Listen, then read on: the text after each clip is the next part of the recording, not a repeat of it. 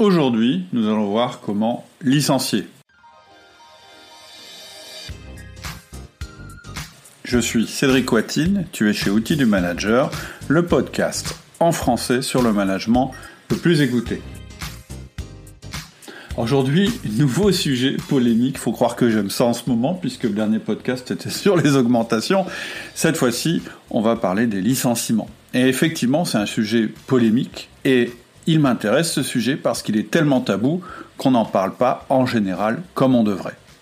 Et pourtant, le licenciement, évidemment, ça existe bel et bien dans l'entreprise. C'est un système de régulation de l'entreprise qui est nécessaire, mais en même temps, c'est toujours un constat d'échec quand on est amené à licencier, c'est que quelque chose s'est mal passé, et donc ça doit être absolument un dernier recours à la fois pour le salarié, l'entreprise et le manager. Et toi qui es manager, tu sais bien que licencier, ça sera probablement la chose la plus difficile que tu auras à faire dans ton métier, euh, sauf pour les malades mentaux, mais cela, je ne pense pas qu'il soit la cible de ce podcast. Donc, c'est la chose la plus difficile que tu auras à faire. Tu souhaites euh, le faire le moins souvent possible, comme moi probablement, et du coup, c'est aussi une des choses que tu fais le moins bien, justement parce que ça te fait peur et justement parce que ça n'arrive pas souvent, ça arrive le moins possible. Un petit peu comme la vision en, en miroir du recrutement. Le recrutement en général, c'est aussi là qu'on est le moins bon quand on est manager parce qu'on ne recrute pas tous les jours. Donc, le licenciement existe, il est pratiqué dans l'entreprise, c'est toujours un échec quand ça arrive. C'est certainement la chose la plus difficile à faire. Je connais personne qui aime cela et je connais aussi très peu de monde qui sache le faire de manière correcte. Et c'est pour ça qu'il me paraissait nécessaire de faire un podcast sur ce sujet. Très important, c'est un podcast important, je vais te décrire un processus complet, donc il est intéressant que tu aies la version écrite du podcast, et cette version écrite, je vais la partager ce samedi avec les membres de mes mails privés. Donc si tu n'es pas encore abonné au mail privé, c'est le moment de le faire. Euh, il suffit d'aller sur le site www.outildumanager.com. Tu me laisses ton mail et d'ici samedi, tu reçois en PDF le processus complet dont on va parler dans ce podcast. C'est un sujet ultra polémique, c'est un sujet casse-gueule. On n'est pas obligé d'être d'accord. Je vais t'exposer ma vision du licenciement. Et euh, si tu veux aller plus loin, euh, je suis tout à fait ouvert euh, à la discussion. Et si tu as besoin de plus de conseils, c'est pareil.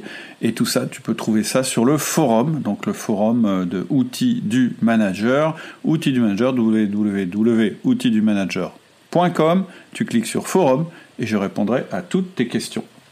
Donc, comment on va aborder le truc? Eh bien, je te propose un plan en une, deux, trois, quatre parties. Première partie, quelles sont les raisons euh, d'un licenciement? Deuxième partie, comment être certain qu'on doit licencier? Troisième partie, le processus complet que je te conseille. Et dernière partie, comment faire pour que cela ne se reproduise pas? Voilà. Donc, première partie, quelles sont les raisons graves, quelles sont les raisons, pardon, d'un licenciement? Et là, euh, je vois euh, trois possibilités la faute grave, le manque de résultats, le manque de collaboration. Et on va en parler tout de suite. La première chose que je voudrais euh, te, te, dire, c'est que il faut évidemment être certain que tu veux licencier et il faut tout tenter avant d'en arriver là. Par contre, il y a vraiment un cas dans lequel il n'y a pas besoin de trop réfléchir, c'est le cas de la faute très grave. Alors qu'est-ce que j'entends par une faute très grave? Ben, En résumé, c'est euh, le vol, euh, la violence dans le cadre de l'entreprise, ou tout ce qui touche, je dirais vraiment euh, aux limites qui, met, qui, qui mettent en danger les autres, soit les autres, soit l'entreprise, directement. Évidemment, euh, à chaque fois que tu licencies, c'est bien parce que la personne met en danger l'entreprise, mais il y a deux manières de mettre en danger l'entreprise. Une qui est immédiate et qui mérite euh, une réaction immédiate, et puis d'autres choses qui sont un peu plus long terme. Donc, Faute grave, c'est-à-dire vraiment la personne qui vole, qui communique des informations à la concurrence, bref, qui nuit ouvertement à l'entreprise et dont tu as la preuve des, des, malfaisances ou la violence que tu y es assisté ou qu'on te l'ait rapporté, la violence physique ou la violence, je dirais, morale de niveau élevé. Qu'est-ce que je conseille dans ces cas-là? En tout cas, moi, c'est ce que j'applique dans mes entreprises. C'est s'il y a danger immédiat, c'est une mise à pied. On fait une mise à pied immédiate déjà. Hein. par exemple, violence sur le travail, deux personnes qui se battent. Très clairement, on réfléchit pas. On met les deux personnes à pied. Chacune euh, rentre chez elle. Euh, ensuite, s'il n'y a pas de, je dirais, de, de, danger absolument immédiat, mais que la faute grave est avérée, ce que je conseille à mes managers, c'est vous informez la, personne qui aura une sanction. Par contre, vous ne faites jamais une sanction à chaud, sans réflexion. Et on a chez nous la règle de la, nuit, c'est-à-dire que il faut, entre le moment où on, décide de prendre la sanction et le moment où on applique la sanction, qu'il se passe une nuit de sommeil.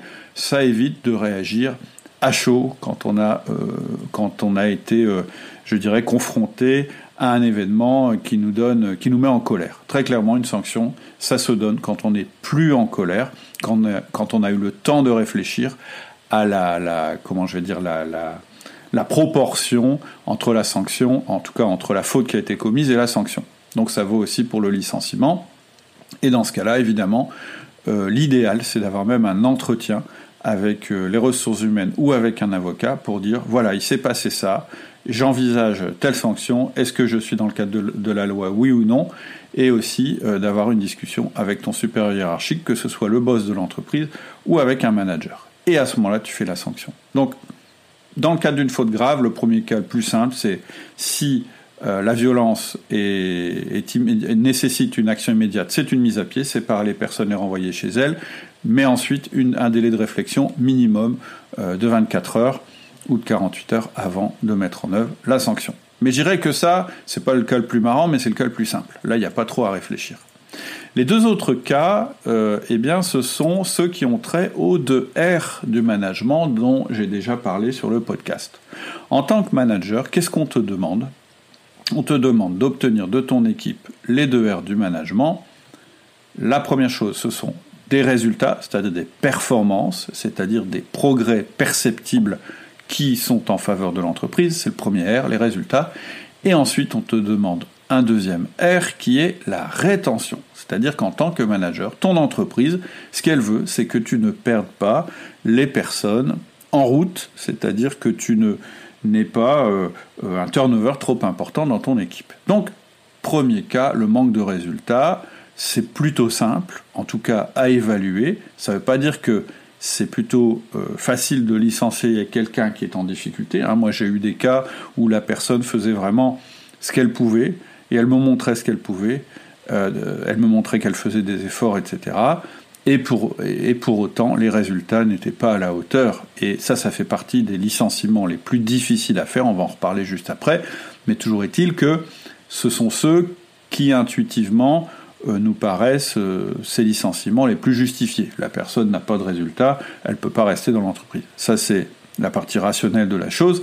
La partie plus difficile de la chose, c'est que psychologiquement, je trouve qu'il est beaucoup plus difficile de licencier quelqu'un qui n'a pas de résultat, mais qui joue le jeu, qui a un bon esprit d'équipe, qui est sympathique, etc., que quelqu'un qui n'a pas justement cette sympathie, cet esprit d'équipe, etc. La deuxième raison je dirais, euh, de, licencier, c'est le deuxième R du management, ce serait quelqu'un qui nuit à la rétention. Alors là, ça paraît un peu contre-intuitif ce que je vais dire, mais en tant que manager, pour que la rétention dans ton, équipe soit bonne, c'est-à-dire la fidélisation des collaborateurs, tu vas peut-être être amené à te séparer de certains collaborateurs, c'est-à-dire à créer effectivement du turnover, mais parce que tu sens que le comportement de cette personne n'est pas de nature à euh, favoriser les performances et la fidélité de l'ensemble de l'équipe. Et ça aussi, c'est un cas difficile parce que tu peux être amené à licencier, et il faut que ce soit clair dans ton équipe et dans ton discours. Tu peux être amené à sanctionner, à licencier une personne qui a de très bons résultats et qui pourtant n'a pas l'esprit d'équipe.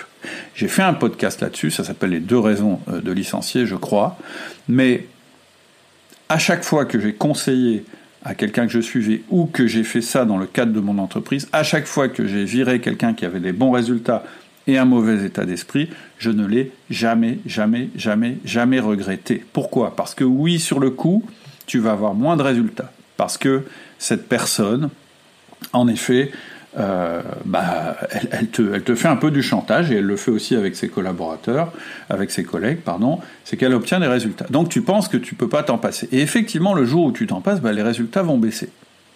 Mais ce qui va se passer ensuite, c'est que le reste de l'équipe, ceux qui collaborent, ceux qui jouent euh, l'esprit d'équipe, ceux qui jouent l'entreprise, petit à petit, ils vont se, se renforcer, ils vont devenir meilleurs, et ils vont générer plus de résultats que la personne que tu viens de virer.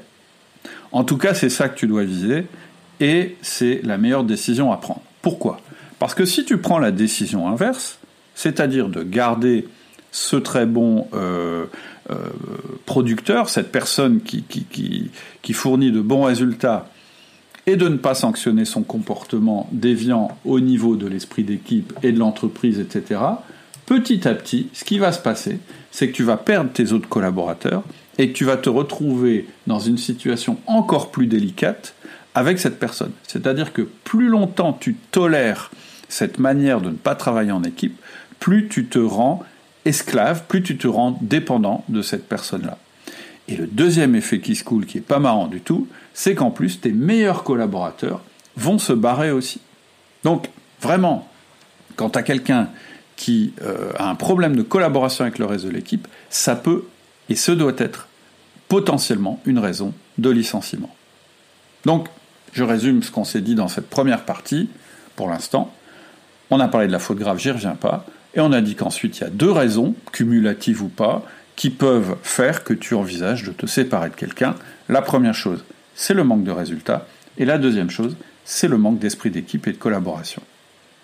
Et j'ajoute une dernière chose qui est extrêmement importante pour ces deux dernières raisons de licenciement, manque de résultats et de collaboration, c'est qu'il faut que les comportements soient répétés et que le manque de résultats soit patent, c'est-à-dire que ce n'est pas la première fois que quelqu'un n'a pas de résultats que tu dois envisager de le licencier, et c'est pas parce qu'à un moment quelqu'un a eu des difficultés euh, de collaboration qu'il faut envisager immédiatement de le licencier. Donc, entre la faute grave et les deux autres raisons, il y a vraiment quelque chose qui est très différent, c'est qu'il faut que le, les choses soient répétées. Donc, conclusion sur cette partie, faute grave, manque de résultats, manque de collaboration, ce sont les trois euh, raisons du licenciement. Et sur les deux dernières raisons, assure-toi bien que euh, c'est pas euh, c'est pas un coup de sang, euh, que vraiment le manque de résultats ça fait longtemps et que le manque de collaboration ça fait longtemps aussi. Maintenant deuxième partie, comment être sûr qu'on doit licencier? Alors d'abord, pourquoi est-ce qu'il faut en être sûr? C'est-à-dire pourquoi on licencie pas directement sans trop se poser de questions? Bah pour trois raisons. La première raison, c'est que un licenciement c'est extrêmement coûteux et je ne parle pas seulement du coût pour l'entreprise, je parle aussi du coût moral pour toi, pour ton moral, parce que ça va t'impacter, sauf si tu es un, un, pervers narcissique, ce qui est extrêmement peu répandu dans les entreprises, je le dis à nouveau. Euh, voilà, donc ça ne te fera pas du bien à toi. Ça ne fera pas du bien à ton équipe, parce que euh, c'est toujours un petit traumatisme dans l'équipe. Euh, et puis évidemment, il y a la partie coût pour l'entreprise qui est loin d'être anodine en France. La deuxième raison pour laquelle il faut en être sûr, c'est que si tu licencies, tu vas probablement devoir recruter. Et là aussi, le coût d'un recrutement, c'est très élevé, et très élevé. C'est-à-dire que le recrutement, comme le licenciement, c'est quelque chose qu'on ne fait pas souvent. Donc si on n'est pas formé à ça, on se plante. Alors j'ai des formations évidemment hein, pour t'aider à, être bon en recrutement, mais souvent on se plante. Et puis surtout, euh, euh, c'est un processus qui est long, qui est cher, et euh, où on risque de se planter souvent. C'est-à-dire que tu peux même avoir, suite à ton recrutement, à ne pas garder la personne. Et donc c'est comme si tu faisais un deuxième licenciement. Et donc à nouveau, euh, la nécessité de retrouver euh, un collaborateur, etc., etc. Donc Premièrement, c'est coûteux parce qu'un licenciement c'est coûteux. Deuxièmement, c'est coûteux parce qu'un recrutement c'est coûteux. Et puis, la troisième raison qui est très souvent oubliée, surtout quand on est énervé parce que la personne n'arrive pas à performer ou qu'elle a un problème de comportement, c'est que les gens qui sont dans ton entreprise ont plus de valeur que les gens qui sont en dehors de ton entreprise pour une raison très simple, c'est qu'il y a une courbe d'apprentissage. Et que cette courbe d'apprentissage, elle a une valeur inestimable. C'est-à-dire que la personne, aussi mauvaise qu'elle soit aujourd'hui, elle a quand même plein d'aspects positifs, elle a de l'expérience, elle a la culture de ton entreprise, elle connaît plein de petits détails, plein de petites choses qu'on oublie rapidement et qu'une autre personne qui arriverait dans l'entreprise va devoir apprendre. Donc, je ne dirai jamais assez, même si je t'encourage tous les ans pour chacun de tes collaborateurs à te poser la question est-ce que je l'embaucherai à nouveau? Quand tu te poses ta question, cette question, je te dis aussi, en parallèle, de ne pas oublier toutes les petites choses invisibles qui font que cette personne a de la valeur. Ça s'appelle la courbe d'apprentissage.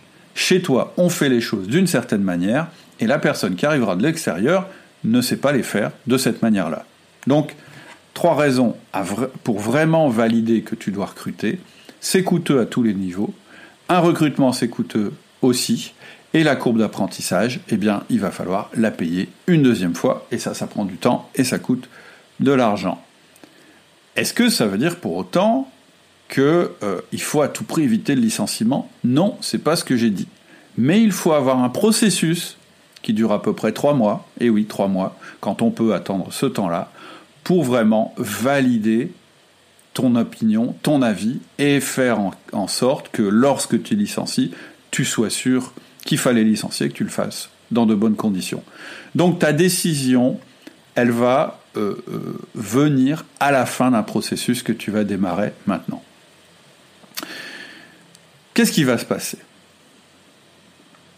La première chose que tu vas te poser, c'est la question que tu vas te poser et que je vais te essayer de, sur laquelle je vais essayer de t'éclairer, c'est comment coacher quelqu'un qui rencontre des difficultés dans son travail?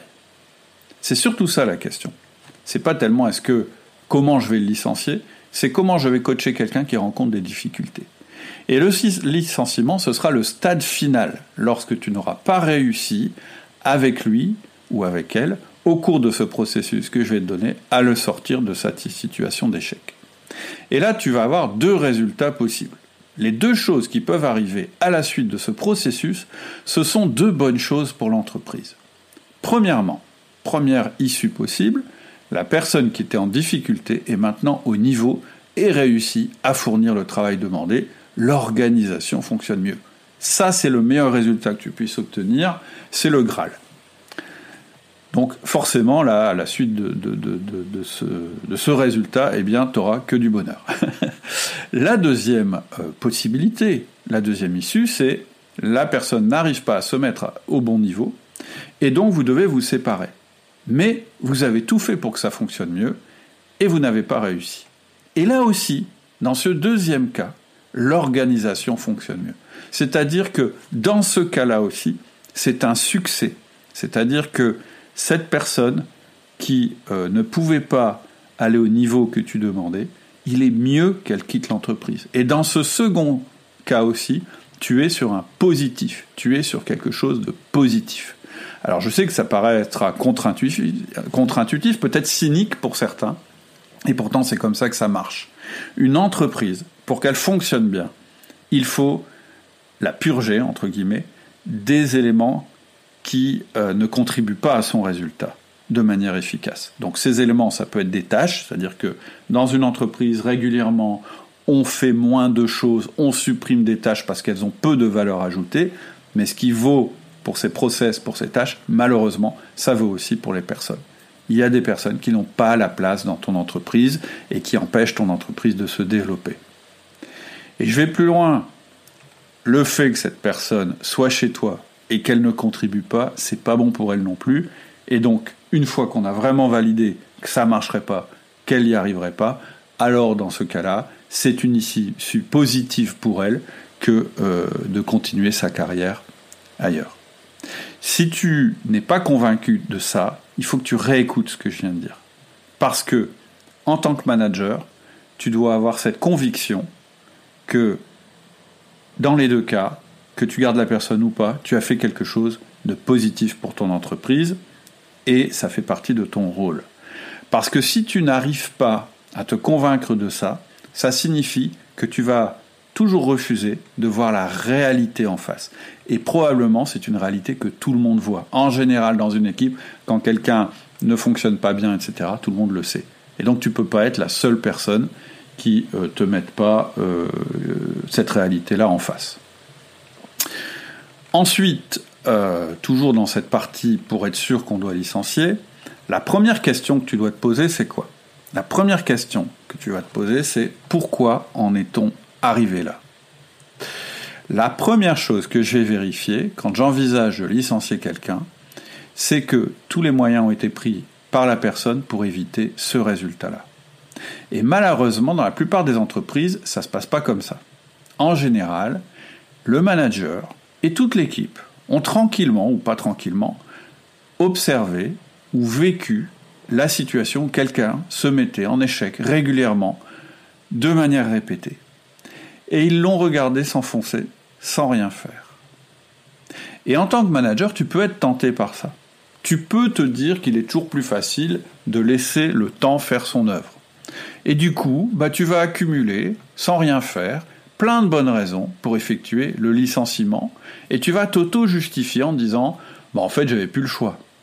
Et ça, humainement, c'est terrible de faire ça. Ça peut, de l'extérieur, sembler être de la bienveillance. Bah oui, on laisse faire les gens, on les laisse faire comme ils peuvent. Et puis surtout, on les aide pas. Parce que comment en aide quelqu'un qui est en difficulté? Bah Déjà, c'est en lui disant qu'il est en difficulté. Déjà, c'est en allant le voir, en prenant son courage à deux mains et en lui disant écoute, là, il y a un problème. Alors, je ne sais pas à quoi c'est dû, je ne sais pas bien pourquoi beaucoup de managers ne perçoivent pas ça.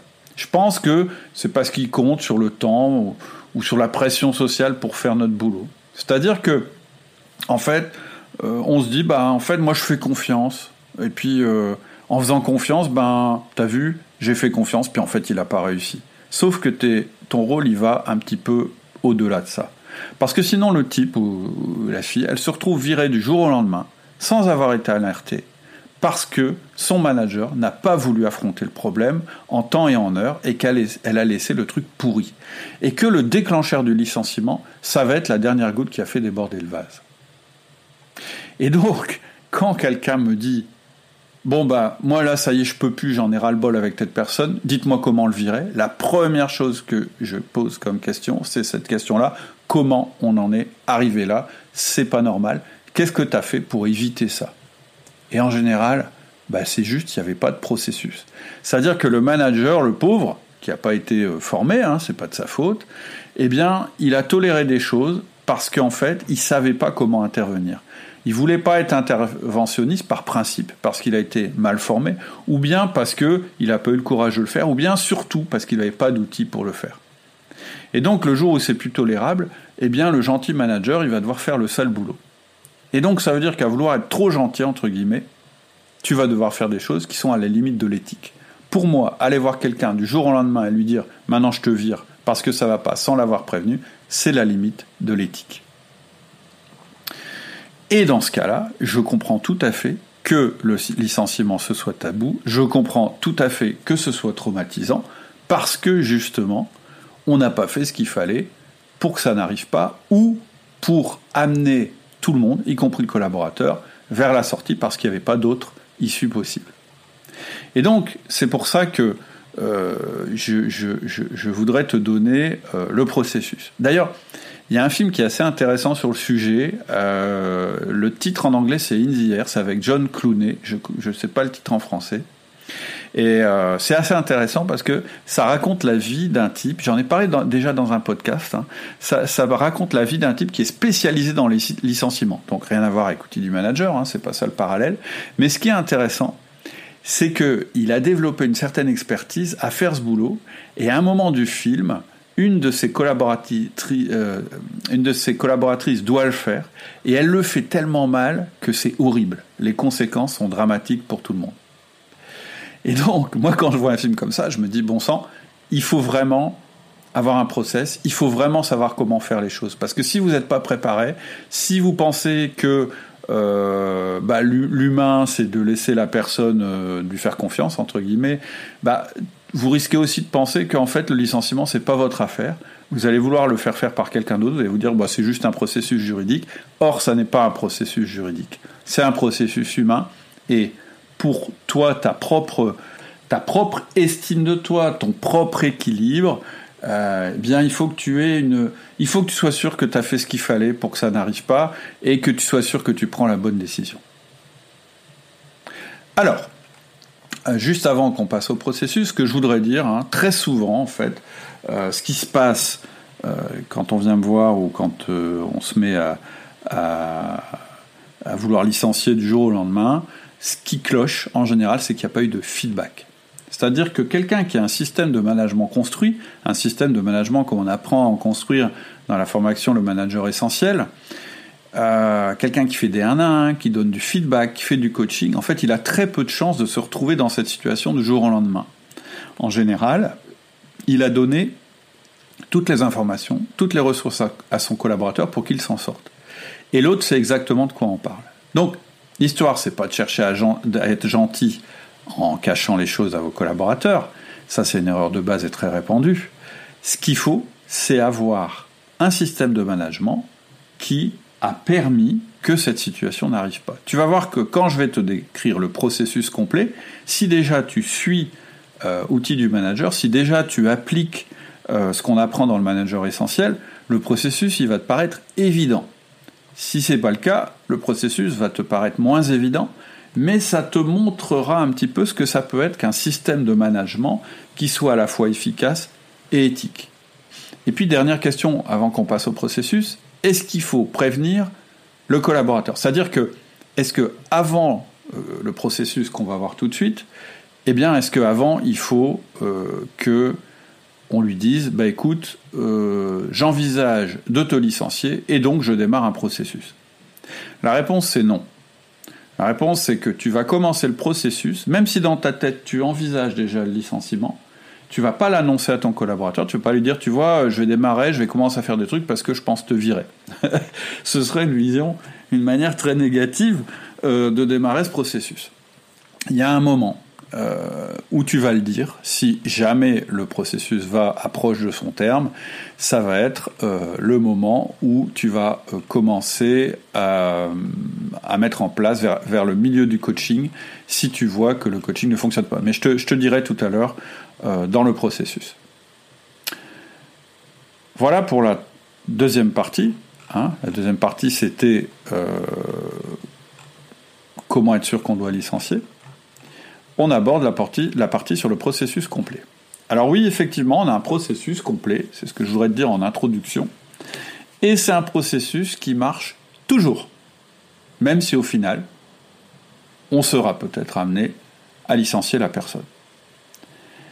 Et donc, on est bien d'accord, ce que je suis en train de te décrire, c'est pas un processus de licenciement, c'est un processus de comment coacher quelqu'un qui est en situation d'échec et dont l'issue peut être le licenciement ou pas le licenciement.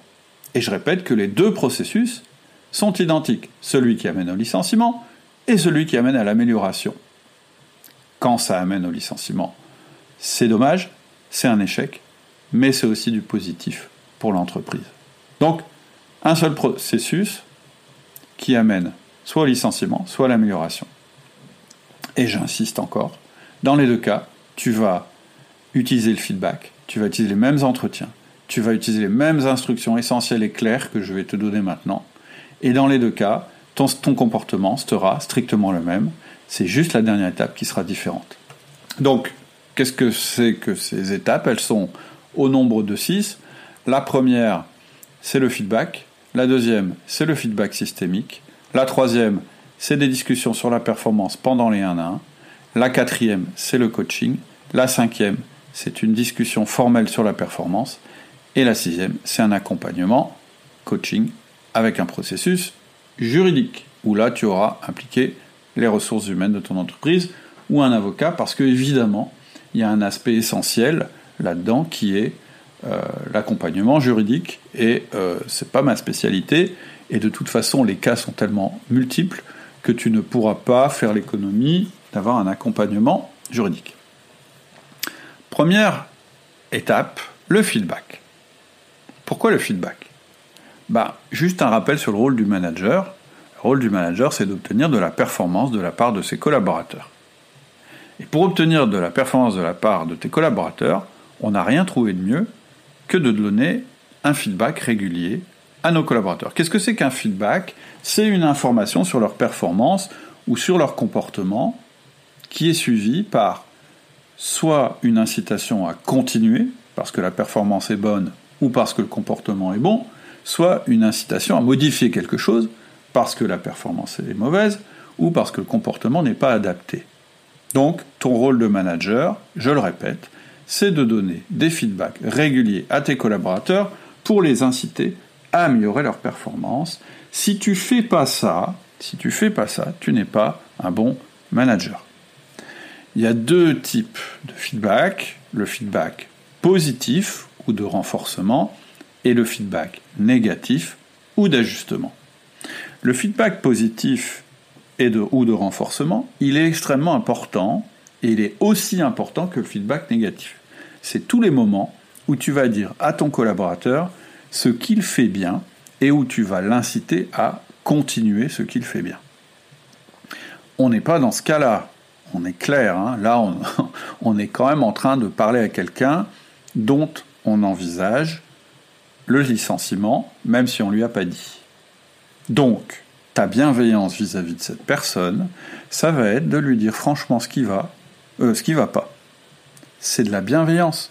Parce qu'en faisant ça, tu essayes de vous éviter à tous les deux un licenciement. Et donc, si tu ne le fais pas déjà, si tu l'as jamais fait de manière formelle, si tu l'as jamais fait de manière correcte, si tu t'es contenté de faire une petite moue ou de faire une grosse engueulade, il va falloir que tu changes ton mode de communication avec ce collaborateur-là et que tu lui fasses régulièrement et à chaque fois que tu constates un manquement, que tu lui fasses un feedback. Alors je ne vais pas rentrer dans le détail parce que ce n'est pas l'objet euh, de ce podcast, mais on a une méthode, nous, pour donner un feedback à un collaborateur.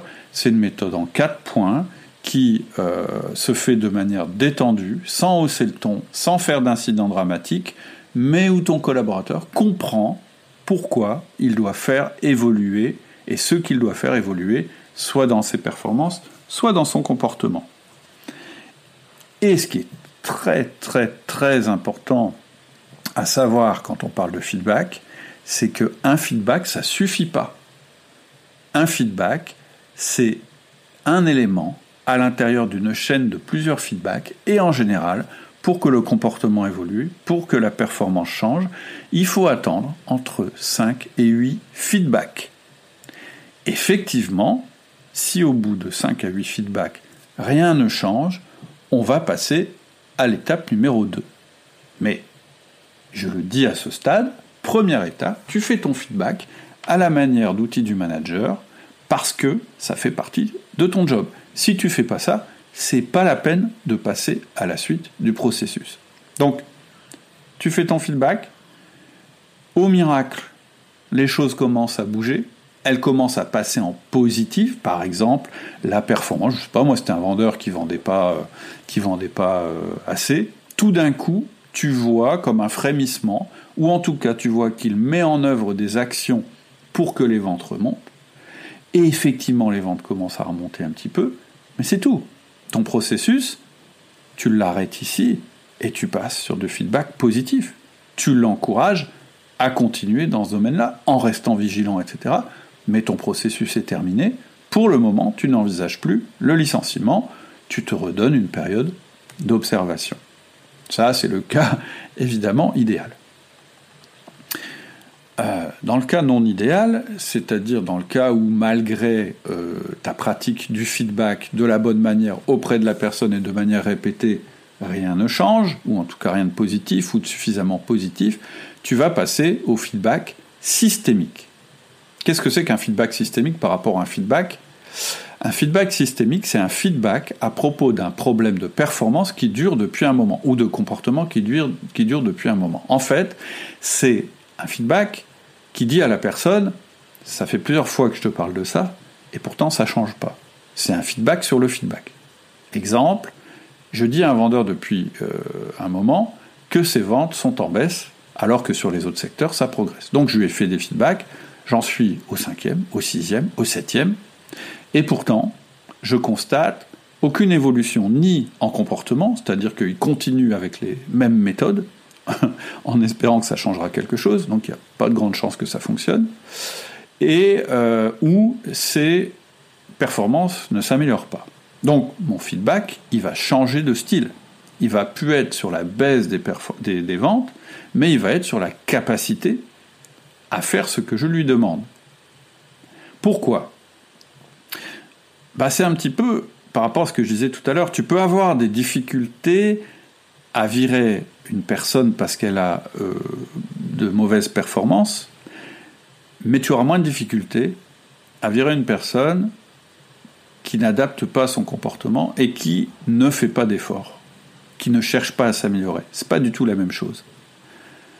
Donc, feedback systémique. Écoute, ça fait un moment que je te dis que les ventes euh, baissent, et pourtant je ne te vois pas modifier ton comportement, je ne te vois pas modifier tes méthodes.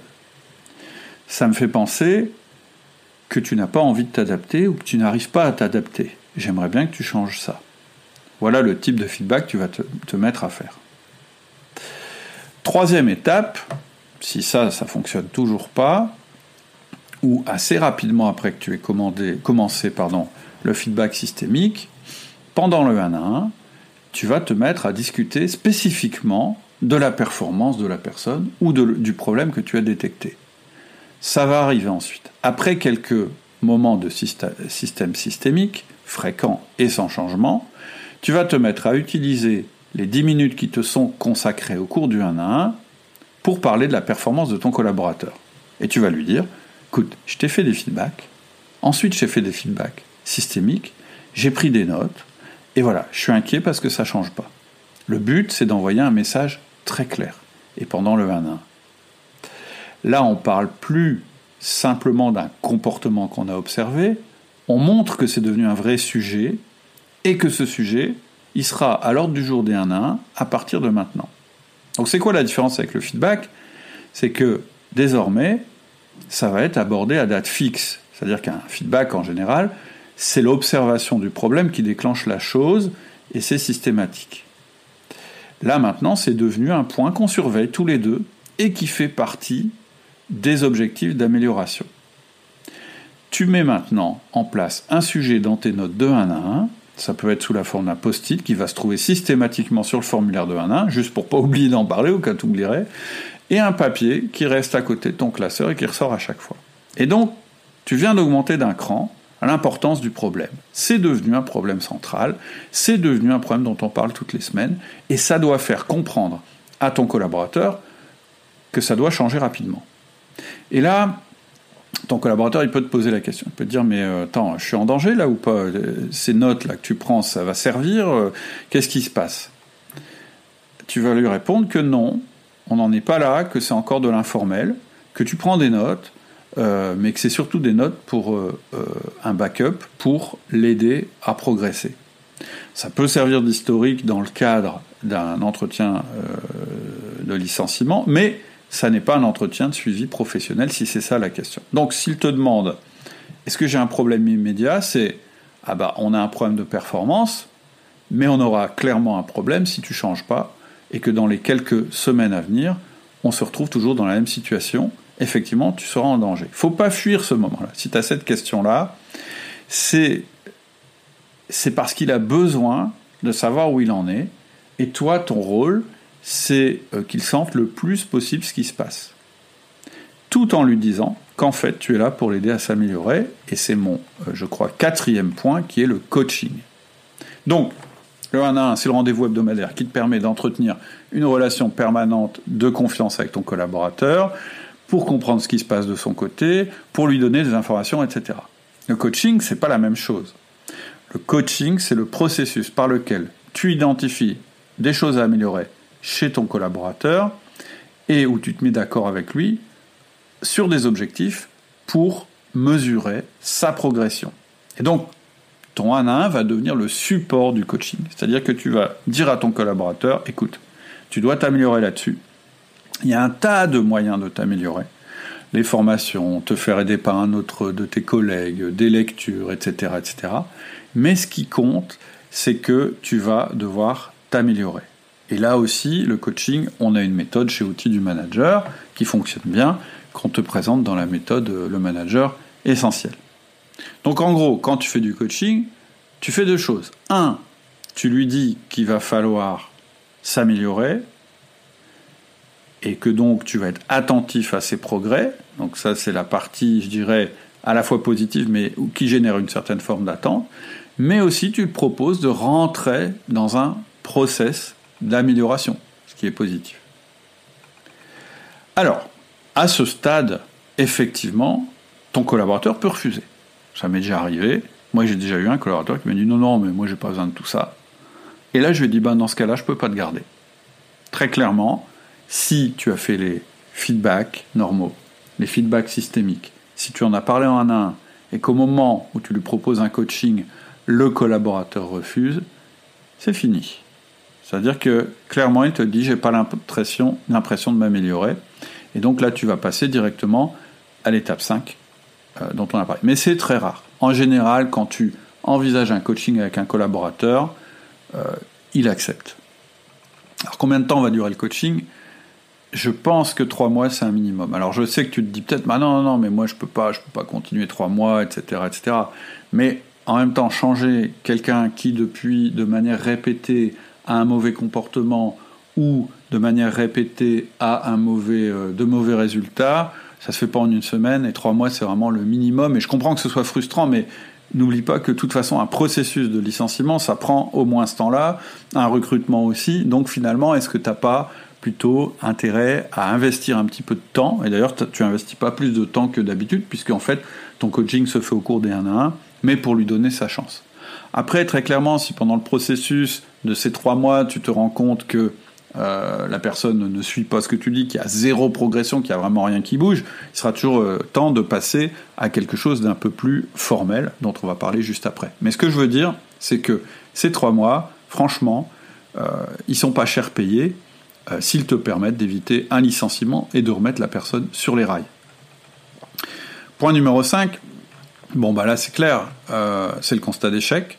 Donc là, tu vas avoir euh, une discussion formelle avec ton collaborateur sur la performance. Quand je dis formelle, c'est une discussion où tu vas prendre des notes et clairement, euh, tu vas lui dire, évidemment après être allé voir les ressources humaines ou consulter ton, avocat euh, si, si, tu n'as pas de service de ressources humaines, très clairement, le message que tu vas envoyer à la personne, c'est, voilà, clairement là maintenant, ton poste est clairement en danger, ça peut finir par un licenciement. C'est-à-dire qu'à ce moment-là, euh, il sait que le coaching va continuer, mais d'une autre manière. Hein, ça s'appelle euh, euh, un entretien, un suivi professionnel, pardon. Et donc ça, tu vas déclencher ça si tu constates que bah, tu, tu, le sens mal en fait. Au moment où tu sens que le coaching ne porte pas ses fruits, que ça marchera pas, que tu as mis vraiment ce qu'il fallait, et donc là, ça peut être avant la fin des trois mois dont je parlais tout à l'heure. Hein. Ça peut être au bout d'un mois ou d'un mois et demi, si tu vois la, personne n'y met pas du sien, ou si vraiment le niveau n'y est pas, bah ça y est, là, tu es en train de rentrer dans la dernière partie du process. Donc pour mettre un entretien de suivi professionnel en place, il y a des règles qu'il faut suivre, donc je te conseille de te rapprocher d'un avocat ou, euh, ou du, service ressources humaines. Cette étape, elle est assez euh, courte. C'est simplement, tu vas lui donner une information importante pour la suite. C'est juste un entretien spécifique. Donc, je répète, hein, euh, je ne suis pas un spécialiste juridique, euh, il y a des experts pour ça, mais à ce stade, en fait, c'est le moment où clairement euh, on sent que ça sent le roussi si jamais il n'y a pas d'amélioration. Euh, moi, je sais que effectivement, euh, quand je me suis retrouvé dans cette situation-là, j'avais mis en place un suivi professionnel, mais parce que je pensais qu'il y avait encore des chances que la personne s'en sorte, mais que finalement, elle n'avait pas envie de faire les efforts pour que ça se passe. Et donc, j'ai eu des documents à signer, des prises de notes à faire. C'est devenu plus formel parce que tu rentres vraiment dans le moment où euh, bah voilà, euh, tu as fait ce que tu pouvais, et maintenant, euh, bah, le but, c'est de protéger l'entreprise dans le cas où, effectivement, et il y a beaucoup de chances que ça en arrive là, dans le cas où tu arrives au moment où il bah, va falloir te, séparer de la personne. Et l'étape numéro 6, c'est la dernière, très clairement, euh, bah, c'est euh, le licenciement lui-même.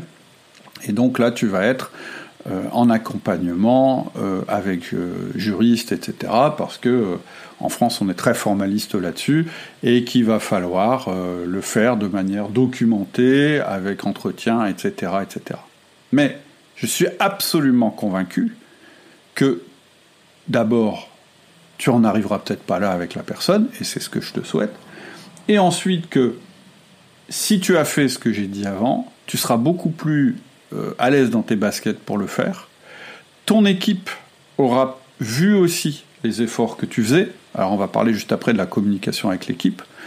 Euh, et la personne en elle-même, probablement, je l'espère, à moins que ce soit vraiment quelqu'un qui soit d'une mauvaise foi absolue, euh, va aussi reconnaître fondamentalement que euh, bah, l'entreprise a fait des efforts pour la garder et qu'elle a voulu la garder.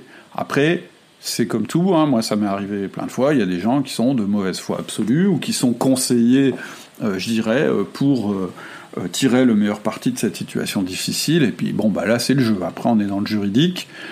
en tout état de cause, même quand ça s'est passé de cette manière-là, ça m'est déjà arrivé, eh bien j'ai jamais regretté de l'avoir fait parce que, justement, on va en parler maintenant, qu'est-ce qui se passe après le licenciement? C'est ma dernière partie. premier point euh, de ce qui se passe après, c'est ta communication avec l'équipe. Une fois que, tu as eu un licenciement qui s'est produit, c'est impératif que tu aies une communication avec ton équipe. Et là, je conseille de travailler avec, euh, euh, tu connais si, tu es élève de la formation, le manager essentiel, par ce que j'appelle des préconnexions. C'est-à-dire que avant de faire une réunion avec l'équipe pour parler du licenciement, tu vas déjà en parler au préalable à chacun en un à un et surtout en lui posant des questions. En lui disant voilà, qu'est-ce que tu penses de ce qui vient d'arriver? Laisser parler la personne, répondre à leurs questions. Et puis, euh, du coup, bah, une fois que tu as parlé individuellement avec chacun des membres de l'équipe, tu verras que le moment où tu en parles collectivement, ça va se passer euh, tout, à fait, euh, tout à fait bien. Qu'est-ce que je te conseille de dire de manière collective? La première chose, c'est pas forcément une réunion spécifique, ça peut être au cours de ta réunion d'équipe, tu vas dire bon, euh, il y a un premier point dont il faut qu'on parle, c'est euh, le départ de Jean-Jacques. Donc effectivement, j'ai décidé euh, qu'on ne pouvait pas garder Jean-Jacques. Voilà pourquoi. Et là, tu restes factuel. Et surtout, évidemment, bon, c'est évident, mais je, je, je voudrais revenir là-dessus quand même, pas d'émotion. Pas de mauvaises paroles, simplement, tu expliques pourquoi. Un, ses performances malheureusement n'étaient pas à la hauteur.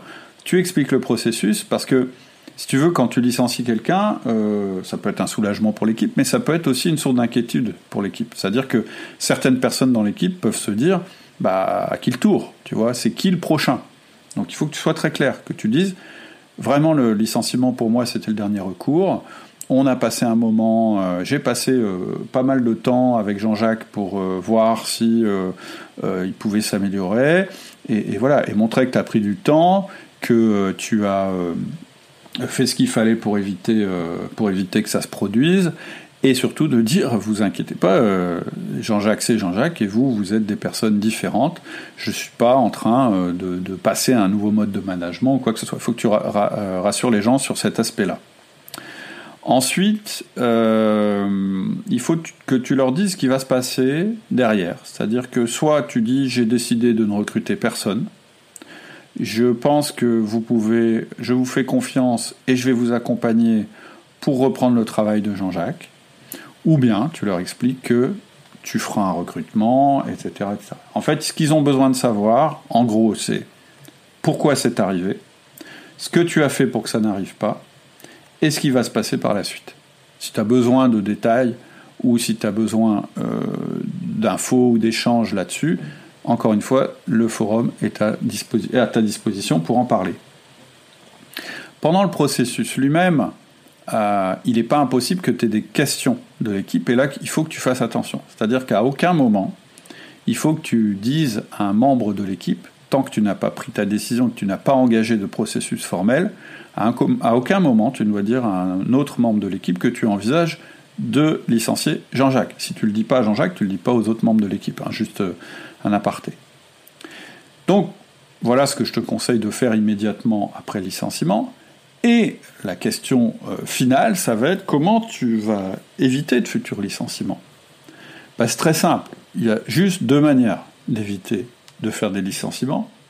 Un, c'est de mieux recruter, parce que souvent, quand tu dois licencier, c'est malheureusement, tu n'as pas fait monter les bonnes personnes dans le bus, euh, et que si tu avais été plus vigilant au niveau du recrutement, à la fois sur ce que savait faire la personne, à la fois sur la courbe d'apprentissage qui serait nécessaire, et à la fois sur les valeurs, eh bien, tu n'aurais pas eu à licencier. On a une formation là-dessus qui s'appelle Recruteur d'élite, RDE, où on a un process complet et où on apprend vraiment comment faire pour recruter quelqu'un le mieux possible, le plus efficacement possible, tout en restant éthique, tout en gagnant du temps, tout en impliquant le reste de l'équipe, etc., etc. La deuxième manière d'éviter de futurs, licenciements, c'est d'avoir un bon système de management. Le processus que je t'ai donné ici, il doit te faire tilt. Tu dois voir que dans le processus que je t'ai décrit, il y a des outils, il y a des rituels, il y a des choses que tu as faites, des choses qui ont été mises en place. Eh bien, ces choses que j'ai utilisées dans le cadre d'un licenciement, ce sont les mêmes choses que tu vas utiliser pour avoir le meilleur système de management possible. C'est le 1 à 1, le feedback et le coaching. Évidemment, il y en a un quatrième qui s'appelle la délégation. Et si tu es manager, c'est impératif que tu aies ce genre de système de management. C'est comme ça que tu vas obtenir des, euh, tu vas éviter des licenciements. Déjà, tu vas éviter ton propre licenciement parce que tu vas euh, obtenir des résultats de ton équipe, mais tu vas éviter aussi euh, le licenciement de tes collaborateurs parce que tu auras tous les outils pour leur permettre d'augmenter leur performance, pour leur permettre d'avoir des comportements qui permettent que l'ensemble de l'équipe performe. Voilà.